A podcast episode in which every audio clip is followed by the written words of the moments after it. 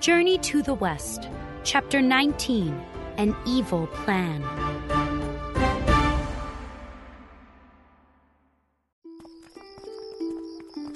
The head priest called for two other priests, who quickly ran into the room. Is everything okay, Master? One priest asked, I can't give this robe back to the Tang monk. said the head priest, But you must give it back. said the other priest, This robe is a Buddhist treasure. said the head priest, It comes from the Western paradise. As Buddhists, we must do everything we can to keep it in our monastery. The Tang monk won't let you keep it. said the first priest. The head priest smiled. There was an evil look in his eye. I have a plan. he said. Wukong was awake, meditating on a rooftop, when he heard footsteps.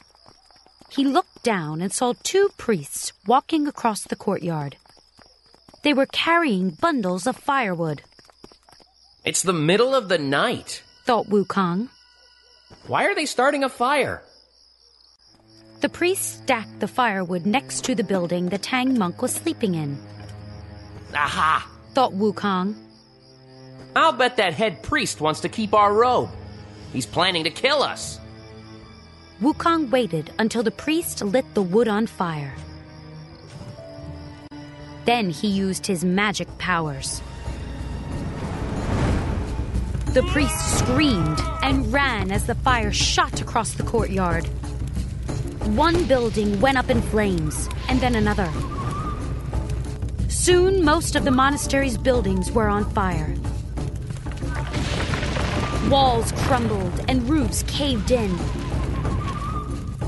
Run for your life! cried one priest. Our monastery is ruined! cried another. There was one building, however, that the fire didn't touch. The Tang monk slept peacefully as the rest of the monastery burned down.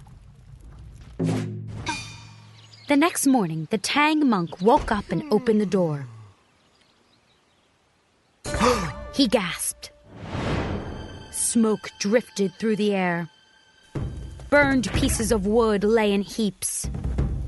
The building's walls were black and crumbled, Oh no! cried the Tang monk. What happened to the monastery? He turned around. That's when he realized that the building he'd slept in was fine. Wukong walked over. Wukong, cried the monk, what happened here? The head priest tried to kill you. said Wukong. He tried to set the building you were in on fire. The Tang monk was confused. But that building is fine. The fire didn't touch it. Wukong laughed. I used my magic to stop the fire. The Tang monk scratched his head. The rest of the building's burned. I used my magic for that too. Said Wukong with a smile. I used a spell that protected only your building and the robe. The spell made the fire spread everywhere else, though. The Tang monk's eyes filled with tears. He looked angry. That's horrible, Wukong! He cried. If you had the power to stop the fire, you should have stopped all of it. Wukong shrugged. The priests here are evil. They deserved what they got. Just then they heard a shout. Two of the priests ran toward them, Villains! cried Wukong. How dare you try to burn my master? I should club you with my iron bar! The two priests fell to their knees and bowed. Please forgive us. One cried. We didn't want to harm you or the Tang monk. It was the head priest's idea. He's evil.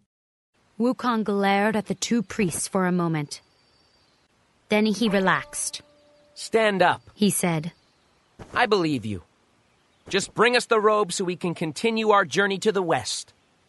We we can't. said one priest. He was shaking. The robe is gone.